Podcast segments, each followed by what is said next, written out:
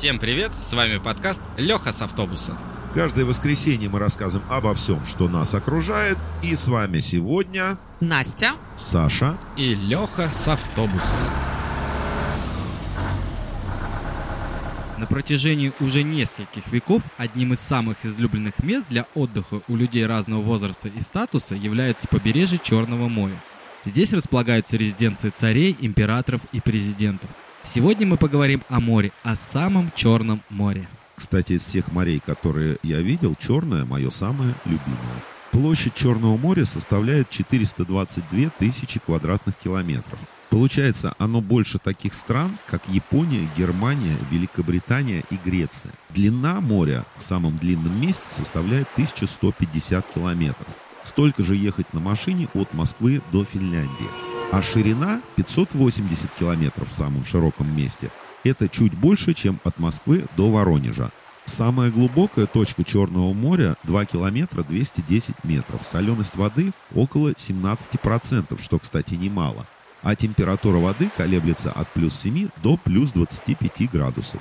Мне всегда было интересно, почему оно называется черным. Но это оно сейчас так называется. В древнерусских, арабских и западных источниках его называли Русским морем, потому что его активно использовали русские мореплаватели – а вот в Греции его называли Понтаксинский, что в переводе «негостеприимное море». Навигация была затруднена, а берега населяли воинствующие племена. В Грузии оно носило название Сперское. В Крыму – Тимаринда, темная пучина. Существует несколько гипотез происхождения названия Черное море. По одной из них, во время штормов вода в море становится черной, темной. По второй, в Азии каждая сторона света имеет свой цвет. К примеру, восток зеленый, а север черный. То есть получается, Черное море это Северное море. А вот индийские племена называли его Тимарун, что в переводе означает Черное море. Если смотреть с хребтов Кавказа на Черное и Азовское моря, то первое кажется более темным, черным, чем второе. На самом деле гипотез много, и доподлинно неизвестно, кто является автором названия Черного моря. Я, честно говоря, думала, что название связано с чем-то магическим, таинственным. Например, корабли затягивало в черные водовороты, или из темных глубин подымались черные водоросли и затягивали на дно плавающих людей. Настя, ты, как всегда, ищешь во всем что-то мистическое. Но я склоняюсь к тому, что название все-таки придумали из-за цвета воды. Хотя, кто знает, может, ты и права. Может быть, может быть. Ребят, а вы знаете, что в Черном море есть острова?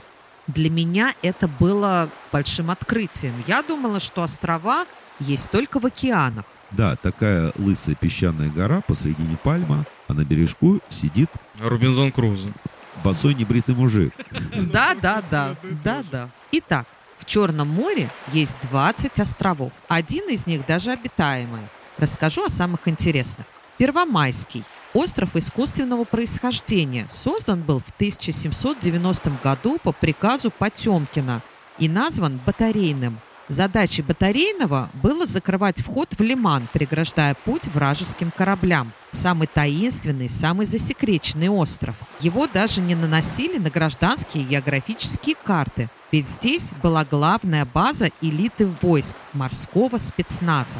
Ходят слухи, что бойцов тренировали по специальной программе. В результате из каждого спецназовца должен был получиться человек-амфибия, действующий на пределе и за пределами человеческих возможностей. Еще один интересный остров – Георгиевская скала. Согласно легенде, в 890 году корабль с греческими купцами попал в жестокий шторм. Гибель была неизбежна и путешественники стали молиться Георгию Победоносцу. Буря сразу стихла, а перед кораблем возникла скала, на вершине которой возник образ святого. Корабль причалил к острову. На скале нашли икону с образом Георгия Победоносца.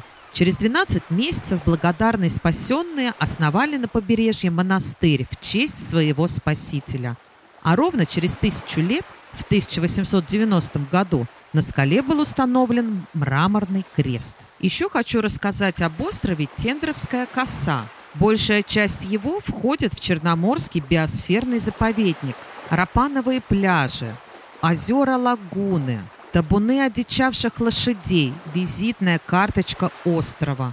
Обитают здесь пеликаны, цапли, дрофы, лебеди, журавли.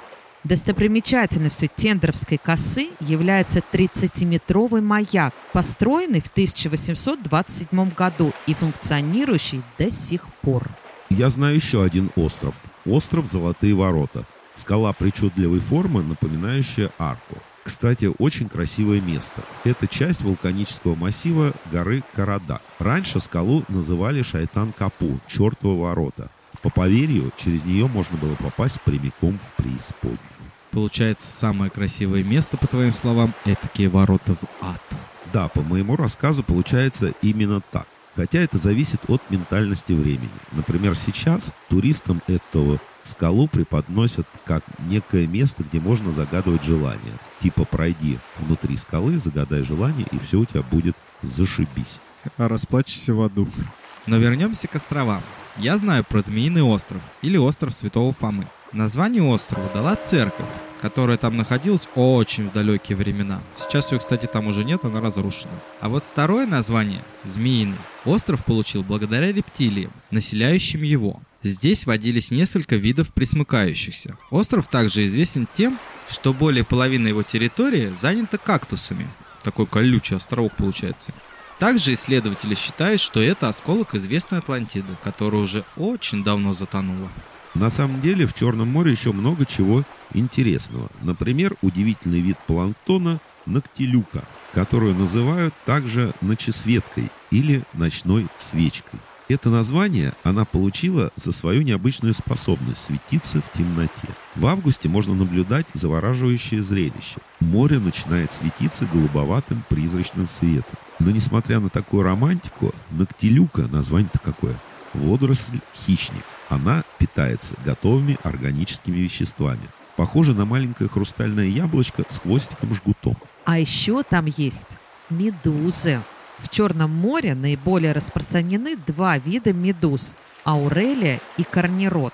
Аурелия в диаметре не больше 30 сантиметров, а корнирод покрупнее. Его шапка может достигать 50 сантиметров. Прикосновение к корниротам может вызвать серьезный ожог. Значит, это был корнирод. Я как-то плавал по Черному морю на матрасе, поймал медузу и всю дорогу в обнимку с ней тоже потом плавал. Вышел я на берег, прошло минут 20, у меня как начало все краснеть, а это, оказывается, был он, зараза. Хотя, наверное, все-таки не он зараза, а я, потому что я его выхватил из его стихии и пытался его приручить. У меня не получилось, отсюда вывод. Нечего вытаскивать из моря, что попало. Кстати, о стихии. Медузы – отличные синоптики. По поведению медуз вы можете определить приближение шторма. За 12-15 часов до него они покидают прибрежную территорию. В общем, если уплыли все медузы, погода, скорее всего, испортится. Ох уж эти медузы, я их прям не люблю. Скользкие, склизкие, прям фу. Другое дело рыбы. В русском море, мне так больше нравится его называть, обитают такие промысловые рыбы, как камбала, барабулька, кефаль, хамса, скумбрия, сельдь и многие другие. Можно встретить рыбу-меч. Правда, она заходит не часто в акваторию Черного моря, но бывает. Ее размер, кстати, может достигать до 4 метров в длину. У южного берега Крыма живет самая уродливая рыба – морской черт. Он довольно мало подвижен и поэтому приманивает мелких рыбок светящимся отростком на голове. Есть еще яркая и красивая рыба – морской петух. Получила она свое название из-за оригинальной формы плавников, напоминающих крылья, и нароста на голове в форме гребня. Рыбка может выпрыгивать из воды и планировать над поверхностью, пролетая при этом 20 метров со скоростью 40 км в час. Ученые утверждают, что в Черном море нет смертельно опасных для человека рыб. Но, тем не менее, есть экземпляры, встреча с которыми может принести неприятности. Например, акула-катран – но уже слово «акула» как-то настораживает. Это мелкий вид акулы, длина которого достигает чуть больше полутора метров и вес до 12 килограмм. Иногда встречаются особи более крупные. Человека она не укусит, но плавники ее покрыты ядовитой слизью. Прикосновение к ним может вызвать повреждение кожных покровов и, как следствие, сильную опухоль. Еще есть опасная рыба скорпена – морской ёрш. У черноморской скорпены есть две особенности. Это ядовитая рыба, и она умеет линять. Линька происходит по аналогу со змеиной, когда кожа слезает полностью чехлом с частотой до двух раз в месяц. Также в Черном море есть рыбка с нежным названием морской дракончик. Это хищная донная рыба. Обладает острыми шипами, которые находятся на плавнике и жабрах и имеют ядовитые железы. Живут дракончики на дне, добычу поджидают, зарывшись в песок. Одна из самых опасных рыб Черного моря именно это. Действие яда этой рыбы равносильно укусу змеи. Не так давно я узнала, что в Черном море обитает скат. Кстати, ела я этого ската, очень вкусная рыбка. Скат-хвостокол, морской кот, встречается на небольших до 60 метров глубинах. Может мигрировать и глубже, в зависимости от температуры воды и сезона. Вместо хвостового плавника у ската острый кинжалообразный шип 15-20 см в длину. Шип соединяется протоками с ядовитой железой. Скат-хвостокол не агрессивен, на человека не нападает, однако при случайном контакте или попытке поймать его наносит болезненный укол, вонзая шип в противника. Симптомы похожи на отравление змеиным ядом, отеки, тошнота, сердечная аритмия. Я вообще не понимаю, зачем люди пытаются поймать. Хотя вот как выяснилось с Александром, зачем-то все-таки они их ловят. Ну, помните, любое живое существо может перейти от защиты в нападение, так что будьте аккуратны. Гораздо безопаснее и интереснее за ними просто наблюдать. В Черном море живут три вида китообразных. Это дельфины – Афалина, Белобочка и Азовка. Еще его называют морской свиньей. Все они миролюбивые, и бояться их не стоит. Раньше у крымского побережья можно было встретить тюлени-монаха, но, к сожалению, больше они не встречаются. А теперь, Настя, мы перейдем к твоей любимой теме – тайны и мистика. О, давай, прям интересно. Черное море само по себе уникально. Толща воды делится на несколько слоев и не смешивается друг с другом. Верхний слой от 0 до 100 метров. Это живой уровень. Здесь кипит жизнь. Представители морской фауны чувствуют себя довольно комфортно. На глубине от 100 до 200 метров начинается снижение кислорода, а ниже 200 метров начинается безжизненная пустота. Причина – запредельно высокий уровень сероводорода. Получается море на 90% безжизненное. Ого! Не ого, Настя, а ого-го, так как на дне моря, как в хранилище, находится огромное количество метана. Этот газ смертельно ядовит. Хорошо, что водообмен в море замедленный, и газ редко выходит на поверхность. В 1927 году, в ночь на 12 сентября, все, кто был на тот момент в Крыму, были разбужены грохотом, гулом и треском, так как началось сильное землетрясение. За первым толчком последовали еще несколько. Причем один-два были намного сильнее первого. Жители и курортники в панике, мечущиеся по улицам, были испуганы тем, не сходят ли они с ума. Дело в том, что море горело. Прямо как в сказке у Чуковского. Огненные столбы били прямо из толщи воды в небо. Столбы пламени вырывались из глубин Черного моря. По волнам пробегали огненные змеи. И это при том, что вдобавок к землетрясению бушевала страшная гроза. Трудно сохранить рассудок при таком зрелище. Вот тебе, Настя, мистика. Да уж.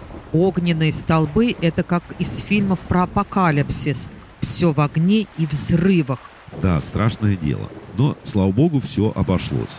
Давайте лучше вернемся к природным аномалиям. 1 августа 2010 года ученые Лидского университета Великобритания обнаружили подводную реку на дне Черного моря. В воде есть еще река с водой, действительно странно. Открытие сделано с помощью небольшой подводной лодки. Река представляет собой некий желоб длиной около 60 километров, шириной в 1 километр и средней глубиной 35 метров. Как и реки, текущие на поверхности Земли, Подводная река имеет пороги, водопады, поймы и берега. Средняя скорость течения 7 км в час. Объем движущейся воды составляет 22 тысячи кубических метров. То есть по полноводности подводная река могла бы занять шестое место в мире. Река берет начало в Мраморном море, протекает через Босфор и попадает в Черное море. Потоки подводной реки не смешиваются с окружающей водой благодаря значительной разнице в солености, плотности и температуре вод. Предполагается, что русло реки образовалось около 6-7 тысяч лет назад, когда воды Средиземного моря прорвались в Черное, бывшее в то время пресноводным морем-озером. Тогда и образовалась сеть каналов, которые в настоящее время оказались под водой. Подводная река – интересное явление, но по-настоящему мистическое место Черного моря находится недалеко от Крыма. Это аномальная зона, похожая на Бермудский треугольник. Здесь исчезали корабли и самолеты. Один такой случай описан в документах Красной Армии. Произошло это в мае 1944 года. Крейсер «Циолковский» исчез на глазах у команды другого судна, находящегося неподалеку. Как написано в рапорте капитана корабля, наблюдавшего это событие, крейсер вдруг покрылся черным туманом, сверкнули зеленые молнии и корабль исчез. Ни останков крейсера, ни тел погибших моряков найдено не было. В декабре 1945 года днем пропала эскадрилья советских бомбардировщиков. Последнее, что успели сообщить летчики, это то, что они вошли в зону черного тумана. Таким мистическим событием можно отнести и исчезновение греческого воздушного судна в 1990 году, следов которого также не нашли. Хорошо, что такие случаи происходят крайне редко. Вот это действительно мистика. Вот и разберись потом, откуда что берется и куда что девается. Но в любом случае, несмотря на многие тайны, а у каждого моря есть свои тайны, мы привыкли видеть Черное море теплым и ласковым. И большую часть года оно бывает именно таким. Поэтому огромное количество туристов со всех уголков мира стремится отдохнуть на его берегах. А впереди у нас сезон отпусков. Мы желаем всем хорошего морского отдыха. На сегодня у нас все. Пока.